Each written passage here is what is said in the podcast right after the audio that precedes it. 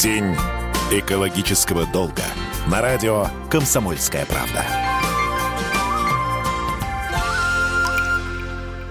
Друзья, радио «Комсомольская правда». Я напомню, что каждый год наша планета производит определенное количество ресурсов – воды, кислорода. Но проблема в том, что мы умудряемся тратить их гораздо быстрее, не за год, а всего за несколько месяцев, а потом становимся должниками, которые занимают у природы. В 2022 году День экодолга наступил 28 июля, и мы проводим марафон, мы говорим про экологию в нашем эфире. У нас сегодня э, в эфире эколог, глава академического сообщества ЭКОС, научный сотрудник Института водных проблем Российской Академии Наук Артем Акшинцев. Артем Александрович, приветствуем вас. Здравствуйте. Здравствуйте, здравствуйте. Скажите, пожалуйста, вот мы говорим про экодолг и про экологию в целом, и в последнее время очень многие об этом говорят. Это модный тренд или это все-таки уже действительно направление, которое активно развивается? Конечно, это направление и модный тренд. Модным он быть не перестанет. А, это же мир, который нас окружает. И экосистемные услуги, тот самый чистый воздух, о котором вы говорили, чистая вода, а, это то, чего мы напрямую зависим. Наша планета представляет нам эти экосистемные услуги в определенных объемах. Опять же говоря про экодолг, вроде бы звучит не страшно. Ну, берем в кредит, потом когда-нибудь отдадим. Ну, как-то так, да, я думаю, для большинства.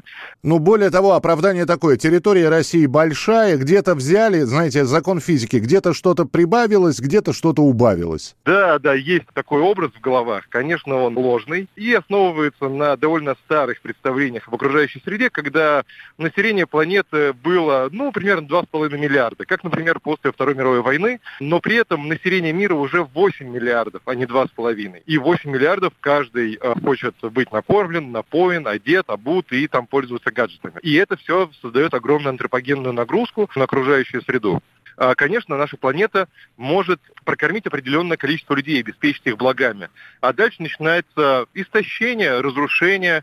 И разрушение, конечно же, не планеты. Планета переживала и не такие периоды, и человечество переживет. Но суть в том, что мы пытаемся сохранить, экологи пытаются сохранить привычную нашему виду окружающую среду. Я уверен, вы, наверное, слышали про термин «устойчивое развитие». И термин, к сожалению, тоже в большинстве случаев э, употребляется совершенно неверно. То есть там ну, в основе лежит то, что сохраним планету для будущих поколений, предоставив те же самые возможности, ну и так далее. Там разные вариации. А при этом нужно понимать, что в таком же качестве планету оставить ну, не получится. Просто не получится, потому что мы уже зарезали в основной капитал. Говоря про экодолг, можно представить себе экосистемные услуги нашей планеты как капитал, и мы живем на проценты. Вот когда мы выедаем проценты, начинается уже жизнь, не в кредит даже, а поедание основного капитала в дальнейшем этот капитал приносит гораздо меньше процентов. И вот, вот как раз э, такая прямая ситуация, то, что вот у нас есть проценты, которые могут прокормить 8 миллиардов человек, при нормальном использовании, разумном использовании ресурсов мы используем неразумно и начинаем отъедать основной капитал, его становится все меньше, он приносит все меньше процентов и вызывает все больше и больше социальную напряженность, э, экологическую неудовлетворенность экосистемными услугами. Ну и все это идет плавно к тому, что жить станет не так весело и хорошо, как сейчас. Еще один вопрос. Э, когда мы э, говорим про экологию, мы говорим про потребление, про сохранение, про очистку и прочее, прочее, прочее.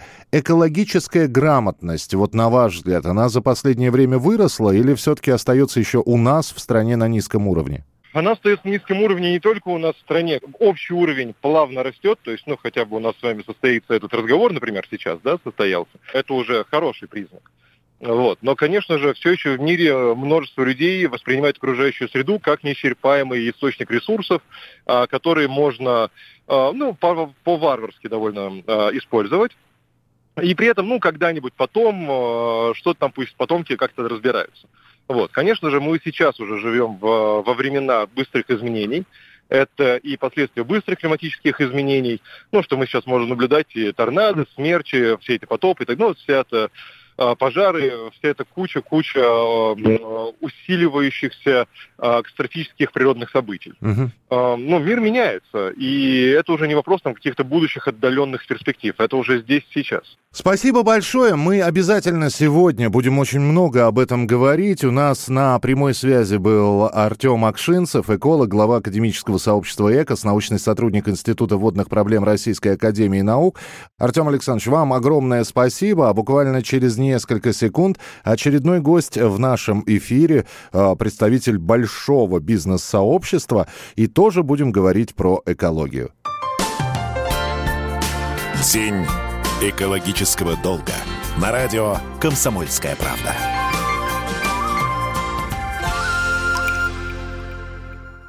Друзья, мы продолжаем наш с вами марафон. У нас сегодня в гостях Евгений Иванова, руководитель направления экологии компания «Балтика». Евгений, я вас приветствую. Здравствуйте.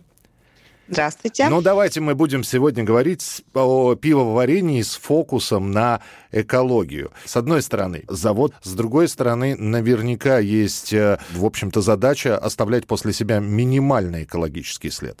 Да, это правда. И что хочется сказать, что вообще для ответственных э, компаний забота об окружающей среде – это уже одна из бизнес-задач, которая реализуется и обеспечивает устойчивое развитие производства. Вообще устойчивое развитие – это совокупность факторов, как экономических, экологических, так и жизненно важных, которые нас с вами окружают. Фокус на это у нас очень пристальный, более того, мы, мы с вами до эфира пообщались, вы сказали про а, э, экологические экскурсии. Это какая-то разовая э, история на Балтике или это регулярно происходит?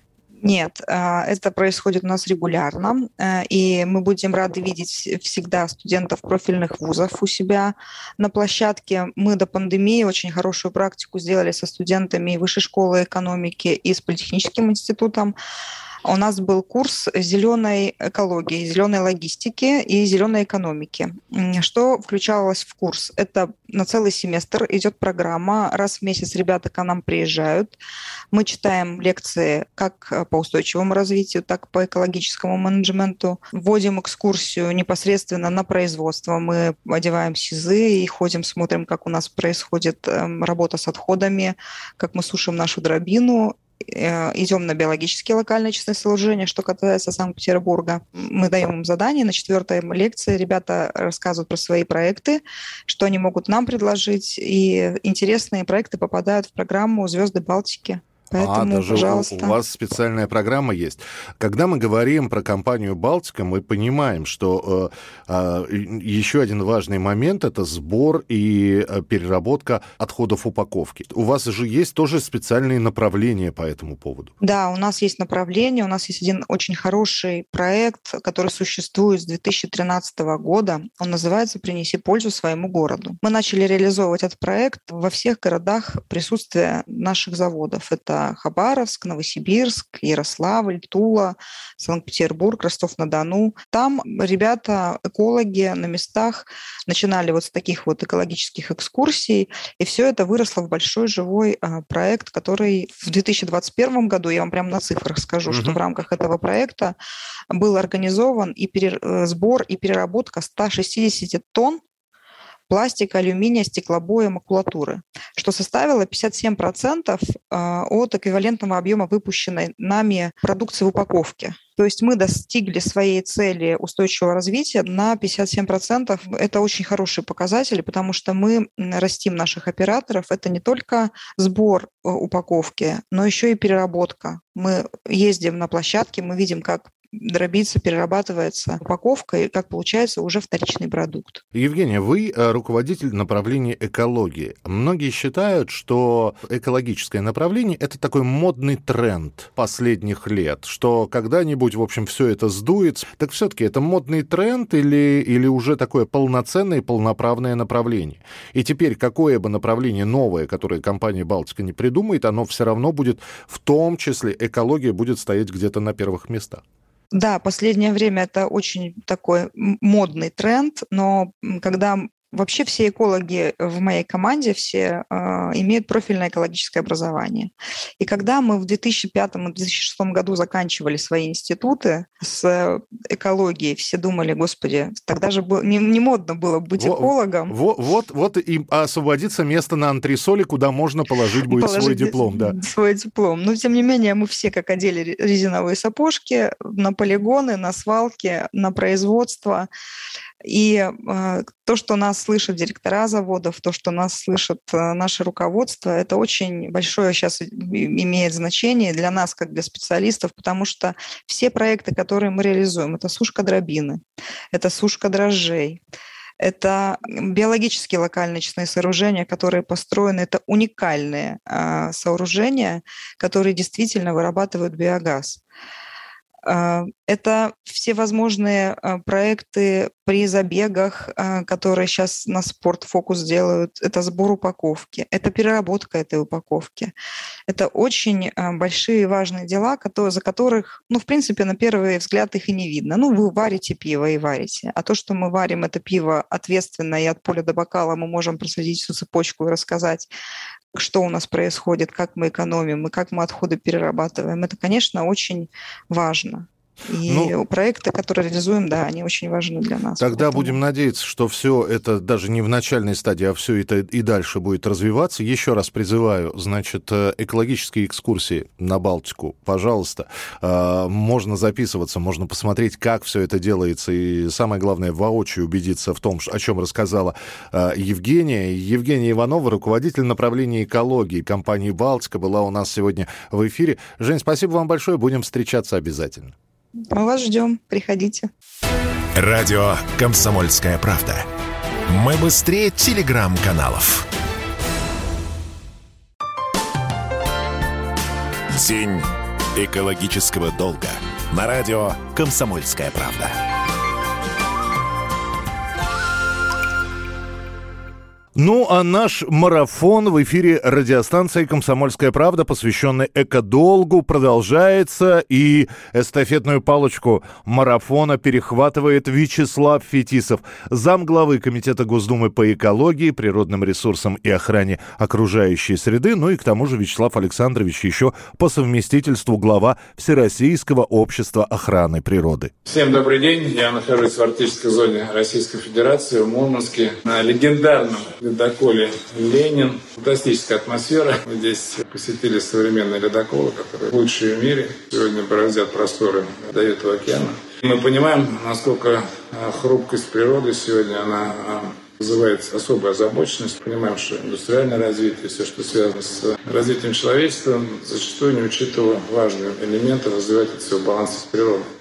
Поэтому забрали в долг у наших детей и внуков все, что связано с будущим. И пришло время, когда необходимо все сделать для того, чтобы, во-первых, осознать, а во-вторых, уже принимать решения конкретные. И здесь мы э, точно должны опираться на мнение молодых людей. Должны проанализировать все, что происходит. Мы должны все сделать для того, чтобы и государство в взаимодействии с бизнесом, с общественными движениями, организациями, в общем, начала исправлять ту ситуацию, в которой мы оказались. Да, поэтому тот конкурс и марафон, который был а, и будет э, изначально придуман, сейчас реализовывается, да, это даст возможность э, услышать молодых людей, оценить ситуацию и принять правильное решение. Поэтому удачи.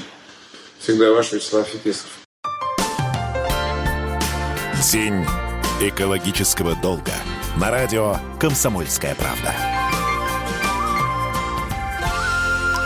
Друзья, мы продолжаем наш марафон, посвященный экодолгу. Я напомню, что мы сегодня говорим про экологию. День экодолга, 28 июля. Как вернуть долги нашей планете, как помочь природе в масштабах общества, отдельной компании. Вот об этом мы разговариваем сегодня. И у нас на связи Владимир Бурматов, зам главы Комитета Госдумы по экологии, природным ресурсам и охране окружающей среды. Владимир Владимирович, приветствую вас. Здравствуйте. Здравствуйте. Владимир Владимирович, мы с вами часто встречаемся на экологичные разные темы, говорим и про животных, и про, я не знаю, горящие леса. А, мы с вами периодически на связи. Вот если я сейчас у вас спрошу, вот в повестке на того комитета, в котором вы находитесь, в повестке избранников народа, в повестке Госдумы, если говорить про экологию, а, все-таки на первом месте сейчас что? Ну, э, очень сильно зависит все-таки о какой а, территории, о каком регионе Российской Федерации идет речь. У нас есть э, регионы Российской Федерации, где ну, просто адская ситуация с э, качеством воздуха. Ну, просто там невозможно дышать. Это, ну, пример мой родной Челябинск, э, Магнитогорск, который рядом, Нижний Тагил и многие другие города России, там тот же самый Красноярск там, и так далее.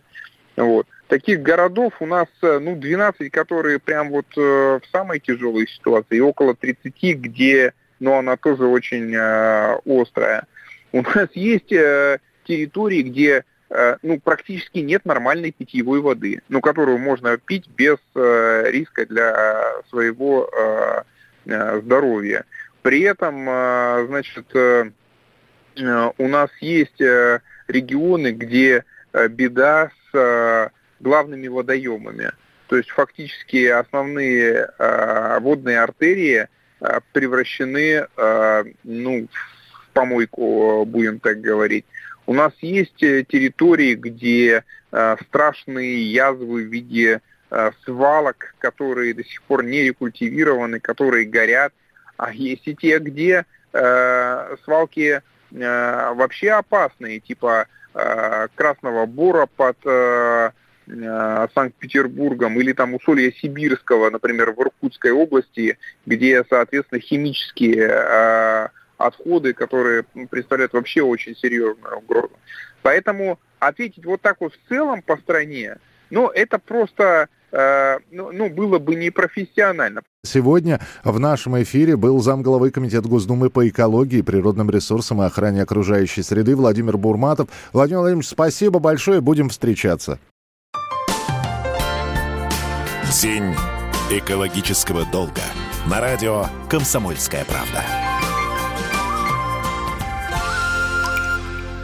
Друзья, прямой эфир радио «Комсомольская правда». Мы сегодня с вами на радиостанции «Комсомольская правда» будем говорить про экологию.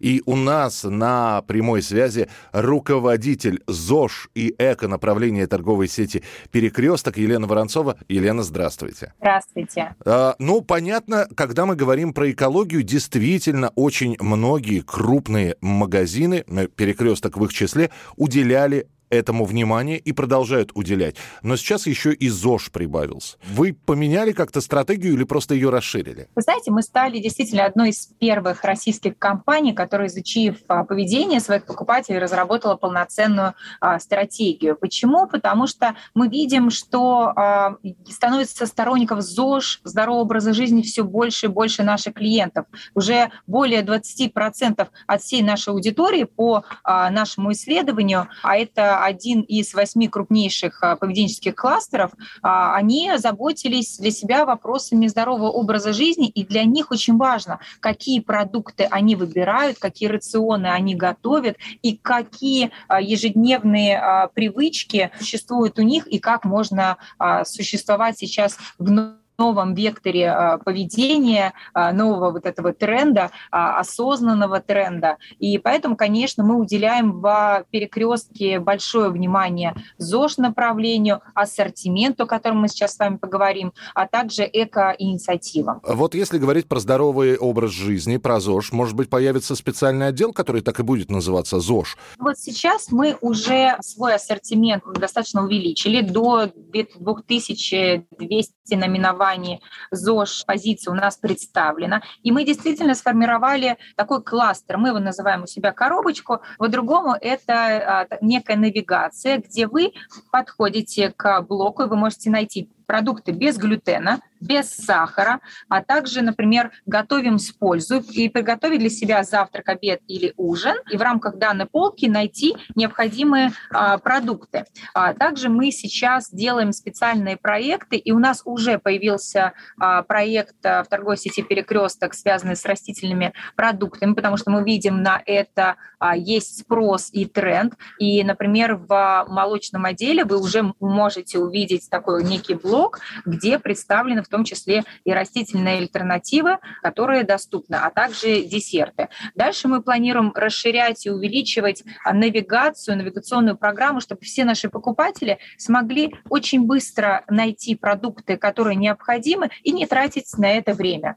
Направление ЗОЖ и ЭКО наверняка у вас есть, Елена, какой-то бизнес-план. Вы сейчас уже как оцениваете результаты и перспективы вот своих экопроектов? Мы были одними из первых, а, с первой торговой сетью, которая реализовала план стратегии по развитию ЗОЖ и ЭКО. Мы продолжаем в этом направлении двигаться. У нас есть амбиции, мы хотим становиться лучше и лучше, предлагать доступный ассортимент, давать и предоставлять и вовлекать, главное, нашего покупателя в эко-программу. Полгода назад, э, в январе 22 был э, перекрестком запущен клуб полезных привычек, в частности.